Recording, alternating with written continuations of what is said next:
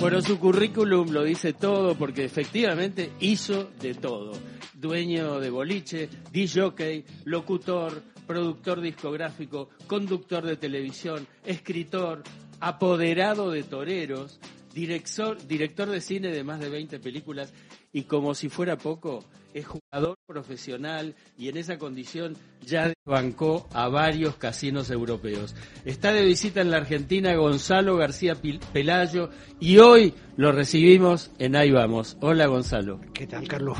Buenas tardes. Bueno, qué bueno que estés por aquí. Eh, y bueno, sos evidentemente una persona de muy variados intereses. Eh, ahora, de todas las actividades esas que acabo de mencionar, ¿cuál elegirías como el mejor García Pelayo? El director de cine. Porque de alguna manera fue lo que vocacionalmente empecé a pensar con 17 años y también en lo que tiene más involucración personal, porque cuando estoy trabajando con otros artistas, eh, lógicamente ellos son los que llevan el peso grande de la creación artística, yo soy simplemente un colaborador. Cuando estoy haciendo las películas es al revés, tengo muchos colaboradores, pero el peso artístico depende depende de mi, de mi dirección, claro, la dirección de, de la película. Bueno, y tenemos la suerte de tenerlo en la Argentina en estos días porque desde el martes pasado al miércoles 2 de noviembre se está representando en la sala Leopoldo Lugones un ciclo retrospectivo de las películas de Gonzalo García Pelayo eh, llamado eh, Cine Insurrecto. Em, por supuesto, ya habrán entendido que es español. ¿De dónde eres? Eh, bueno, realmente me siento sevillano, que nací en Madrid, pero mi padre era militar y estaba destinado allí. Pero somos familia toda andaluza. digo, tienes una. Ya digo, tienes una historia de vida. ¿Cómo la pasaste durante el franquismo? Bueno, era joven, o sea, cuando terminó el franquismo yo estoy empezando un poco a, entrar en sociedad, ¿no? De alguna manera, ¿no? 28, 29 años. Eh, no lo pasó mal, o sea, muchísima gente lo pasó bastante peor que yo, o sea, no me puedo estar quejando de eso, pero evidentemente con mucha falta de libertades, con mucha sensación, sobre todo en el momento en el que ya empiezo, después de un viaje a París y vuelvo a, Sevilla y tal, con una necesidad de libertad que he visto un poco en el resto del mundo, en Europa, pues que lógicamente me siento aficiado en esa situación del, franquismo, como, como prácticamente todo el mundo y como muchos amigos míos, pero que no tuve tampoco ninguna complicación. Una noche pasé en, comisaría, una noche injusta, pues yo no tenía nada que ver con lo que me detenían, pero en fin, lo entendieron y me soltaron al día siguiente. Sabes que este programa se llama Y Vamos, esta es la radio pública, lo conduce Gisela Busaniche y hay otro experto que se llama Horacio Marmuret. Para quien no lo sepa, hablabas de la libertad, del franquismo, eh, tenés un sello que se llama Seriegon, que tuvo una encarnación musical, que hoy es una productora, pero también es una editorial. Pero en la parte musical editaste Víctor Jara, Carlos Puebla, Inti Limani, digo, una música, Aute, pero digo, una música que... ¿Conocéis Aute bien? Sí, claro. gran, amigo. Lo queremos Lo queremos y lo Mi pareja eh, sueña con Aute. Ah, gran amigo, de verdad. Fue uno de los artistas que además de trabajar con él, hicimos una, una onda amistad. Eh, en ese sentido, llevaste a alguno de esos poetas este, latinoamericanos a España, que me imagino que en la salida del franquismo eh, tenían algún peso. ¿Cómo, cómo, ¿Cómo entraste en contacto con ellos? ¿Cómo, ¿Cómo fue la decisión? Bueno, teníamos el contacto a través de la compañía de discos, DICAP, de los chilenos, y trajimos efectivamente a Aquila Payún, que tuvo un grandísimo éxito. Inti que tuvo un éxito artístico menos de, digamos, de público que la Payún, que la Payún fue completamente arrasador. Todo empezó porque estuve entrevistando a la viuda de Víctor Jara, Joan Jara, en Londres poco después de su muerte, y eh, realmente un poco queríamos rendir tributo a, a la figura de Víctor sacando su disco con ninguna intención comercial más que nada de homenaje. Y de pronto nos encontramos que fue un grandísimo éxito vendió más de los 100.000 discos que entonces la compañía me declaró, probablemente era el triple, porque me declaraban normalmente la tercera parte, y eh, eh, te recuerdo, Manda, ha quedado, digamos, en la memoria colectiva en España, pues como una de las grandes, grandes canciones de amor, como, como realmente se merece. Eh, dejen de prohibir que no alcanzo a desobedecer todo, parece un, un, modo de vida, pero es un título de, una, de un trabajo tuyo. Exactamente, la primera película de estas 10. Ahora he escuchado en técnico de sonido que ponía muy por debajo la música de Dejen de Prohibir. Muchas gracias. Eh, hicimos el trabajo, lo producimos, pero digo, eh, conceptualmente, ¿hay algo de eso en tu vida? ¿De dejen de prohibir que no alcanzo a desobedecer todo? Sí, prácticamente desde el, el enfrentamiento, digamos, cultural, ya digo que yo no tuve una actividad política de enfrentamiento, pero sí cultural del franquismo, pues tenía un poco esa sensación, eh, es decir, no quería la, el servicio militar, era una de mis obsesiones durante mucho tiempo, para mis hijos tampoco, etcétera. Entonces, eh, sí, o sea, una, una posición contracultural, sensata, ¿eh? No vamos a decir tampoco de quemar nada ni de tirar nada a los cuadros, como ahora, ahora está ocurriendo, que en fin es también contracultural, pero de otros, de otro tono, de otro sentido. Y en eso he seguido mantenido y de alguna manera pues estoy cómodo en ese área de la contracultura. Ahora, bien contracultural fue esta especie de proeza de filmar 11 películas en un año. Eso es bien contracultural. Sí, hombre, tampoco va contra nadie, sino simplemente va un poco de, de no parecer que es tan importante rodar una película. Claro. o sea, yo creo que se da demasiada importancia. En general. ¿Pero cuántas jornadas tenías? Eh, bueno, cada película la he hecho aproximadamente en ocho días. Muy bien. El rodaje. Tenía claro lo que quería hacer. Sí, eso es tener claro el guion. Sí, hombre, y sobre todo que cuando llegábamos allí tenía claro los sitios, ¿sabes? los paisajes. Luego lo que iba a ocurrir no lo tenía tan claro, pero mm, con los actores y con los personajes que se creaban con los propios actores, las películas son muy documentales de los actores. O sea, ellos mismos son los que están en el tema. Porque yo prácticamente no distingo entre la persona y el personaje. Y en caso de distinguir, siempre prefiero la persona. Y, esto, y perdón, Carlos, ¿esto es lo que se va a ver a partir del 25 de octubre en la sala Lugones? toda, la, toda la filmografía. Lo que ya se está viendo, sí. Parte, parte, de la filmografía porque tiene más de 20 películas. Pero eh, Digo, ¿ya fuiste a la sala Lugones? ¿Fuiste espectador? ¿Te sentaste frente a la pantalla? Diego eh... Brodersen me ofrece y casi solo acepta una especie de, eh, de, cabaña para vivir allí, para estar durmiendo allí. está linda la sala y el, y el San Martín está bien, lo estuvieron toqueteando un poco. Está, está, está muy bien situado, de, de, corrientes, no sé si en 242, pero eh, eh, décimo piso ascensor. O sea, sí, si claro, caso, 348 es el 348, el original es 348. Claro, empezó el martes 25 el martes iba a seguir durante... Ya llevo dos jornadas completamente encerrado allí. Qué interesante. Presento todas las películas, comento con el ah. público a la salida todas las películas. Eso, te haces, te haces, eh, te presentas. Y, y, y, luego comento con el público, eh, o bien ya en la sala o en el hall, todas las películas de alguna manera, sí. Oye, ¿y de qué va la película Tu Coño? Eh, no está en este ciclo, pero espero que a lo mejor pueda venir, en fin, es una especie de indirecta que le tiro a los programadores del Bafici, me gustaría que viniera al próximo Bafici. Pues va, su nombre es bastante explícito, va de eso. Sí, sí. ¿Va del coño? sí. Ahora... O sea, de la vulva. Eh, sí, o la concha. O la concha. Como le dicen ahí, cuando la, eh, interesante. a fin de año pasado llegaba la gacetilla de Serie GON como editorial, eh, venía con un pedigrí, digamos, o un, un prontuario, como quieras decirlo, que incluía anécdotas de asaltos a bancos y, y Martín Langas para ganarle al casino, ¿no? Asaltos a bancas. a bancas. A, bancas de casino. sí, no bancos. Pero, por a, ejemplo, a, a, bancos todavía hasta los 75 años no he llegado a tener ese tipo de aventuras. Ya pero veremos en el futuro. Andar, ya veremos tenés, en el futuro. Tenés ganas. Eh, ¿Esa es una consecuencia de querer producir cultura?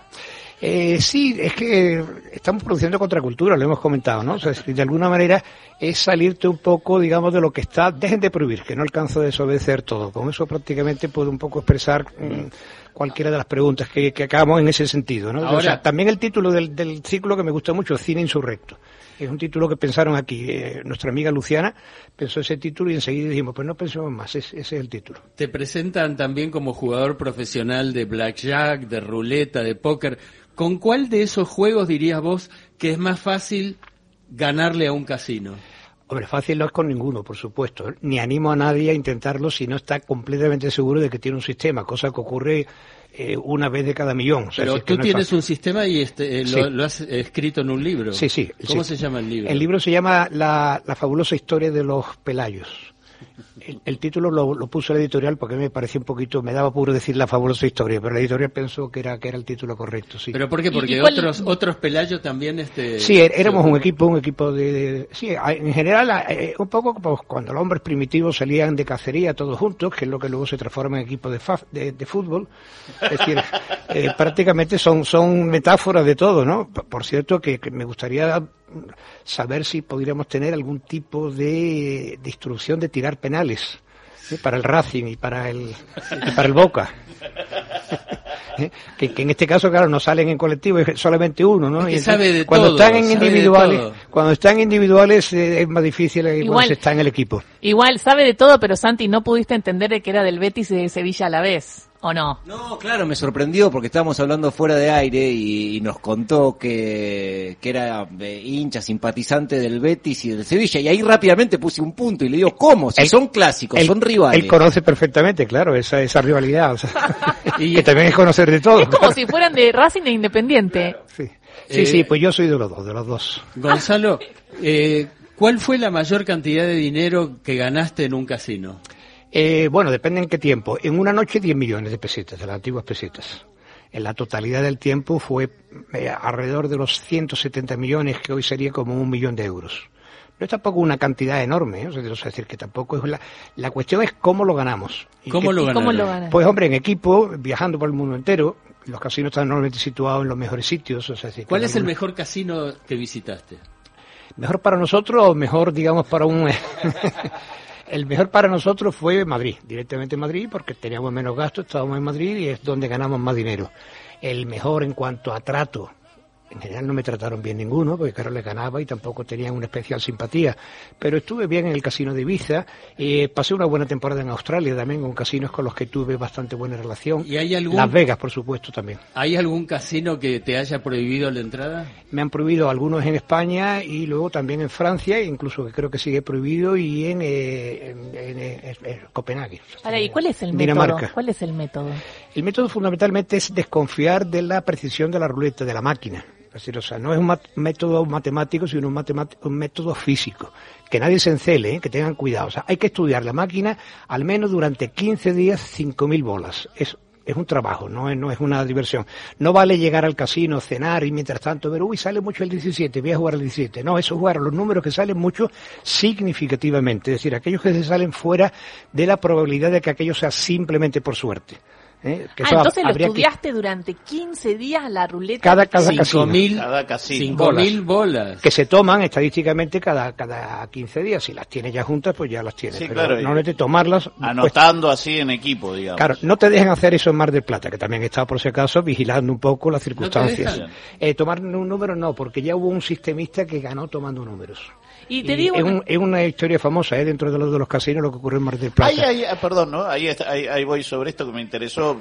Este, Mira, vos ahora te vas a Mar del Plata. ¿Hay como una hermandad de, de gente que juega en casinos y se va pasando el dato? Apenas, apenas, sí. Apenas nadie gana apenas de ganar. O sea, solamente de verdad, en realidad se pierde. solamente hemos ganado nosotros. Y por eso no animo a nadie a, pensar que eso es un camino. ¿eh? O sea, es un camino muy estrecho. Yo dice, mira, es un camino rodeado de cocodrilos, como me saque un poco el pie, pues te muerden y te, y te rompen el pie. ¿Y en la industria discográfica no te pasó algo parecido? Eh, bueno, se parece ahí, pero el camino es más ancho.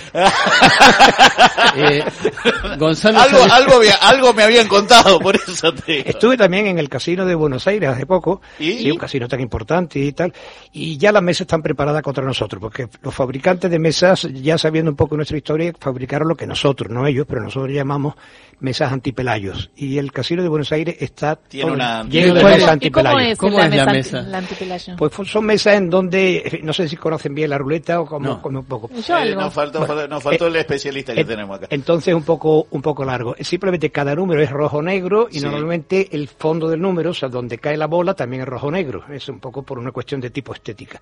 Si no son rojo y negro los casilleros donde cae la bola, si no son todos verdes, cuidado que es una ruleta antipelayo. Ah. Porque los facilitan el giro de la ruleta para que lo que hoy está en el 16 mañana aparezca en el 28. Eso no se puede hacer si están con, el, rojo, y negro, y el verde del cero, ¿no? En ese caso cambiaría inmediatamente se, notaría si ha habido un cambio. Una pregunta más de los pelayos. Eh, eh, cuando hablas de tu equipo, hablas de los pelayos y el terror de los casinos a los pelayos, ¿hablas de tus hermanos? ¿Cuántos, cuántos hermanos sos? ¿De qué equipo estás hablando? Bueno, fundamentalmente yo tengo también cinco hijos, tres de ellos jugaron conmigo, primos. Ah, hijos, primos. Mi, mi, padre tendría ahora mismo, ya murió, pero tendría ahora mismo 51 nietos y no tengo contado los, bisnietos, o sea, Muy bien. mucho más. Entonces, entre, entre primos, eh, hijos... ¿Cuántos hermanos eran? 16, 16, hermanos. O sea que es una familia numerosa. Eh, Serie Gong hoy es una editorial que está publicando en la Argentina. Han decidido apostar también a, a hacer buena literatura y hay algunos títulos muy interesantes y, y- y, digo, fue una apuesta, ¿no? Una apuesta, sí, sí, una, una Envíanos los libros. Como muchas apuestas. Pues por supuesto, Carlos. Sí.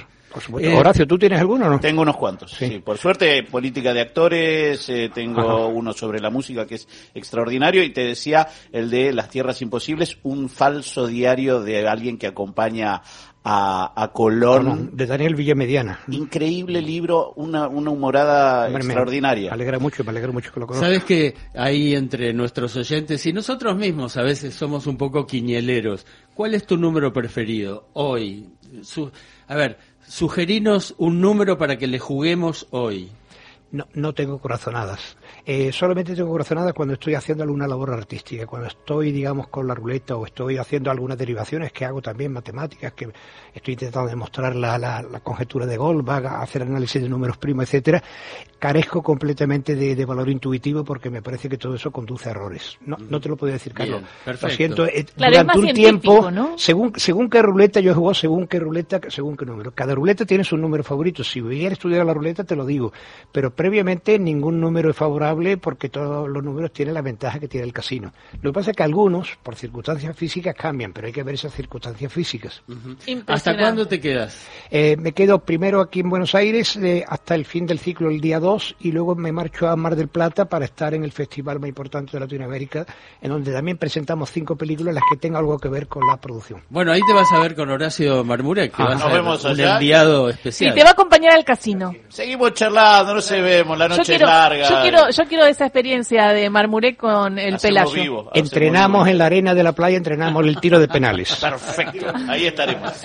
Bueno, sepan entonces que en la sala Lugones del Centro Cultural San Martín eh, está Del toda la- teatro, el Teatro del- ah, General del San Teatro Martín. General San Martín están todas las obras de Gonzalo García Pelayo. Bueno, todas no, algunas, pero por ejemplo está Manuela, Vivir en Sevilla. Diez nada del menos, diez, ya es bastante. Dejen de prohibir que no alcanza a desobedecer todo, también es una película, así que bueno, vamos a, a pasar por ahí a disfrutar de este ciclo de cine insurrecto. Muchísimas gracias, Gonzalo, por estar acá. A vosotros, muchísima Un movilidad. gusto, ¿eh? Gracias. Gonzalo García Pelayo pasó por Radio Nacional, once y media, llega el informativo.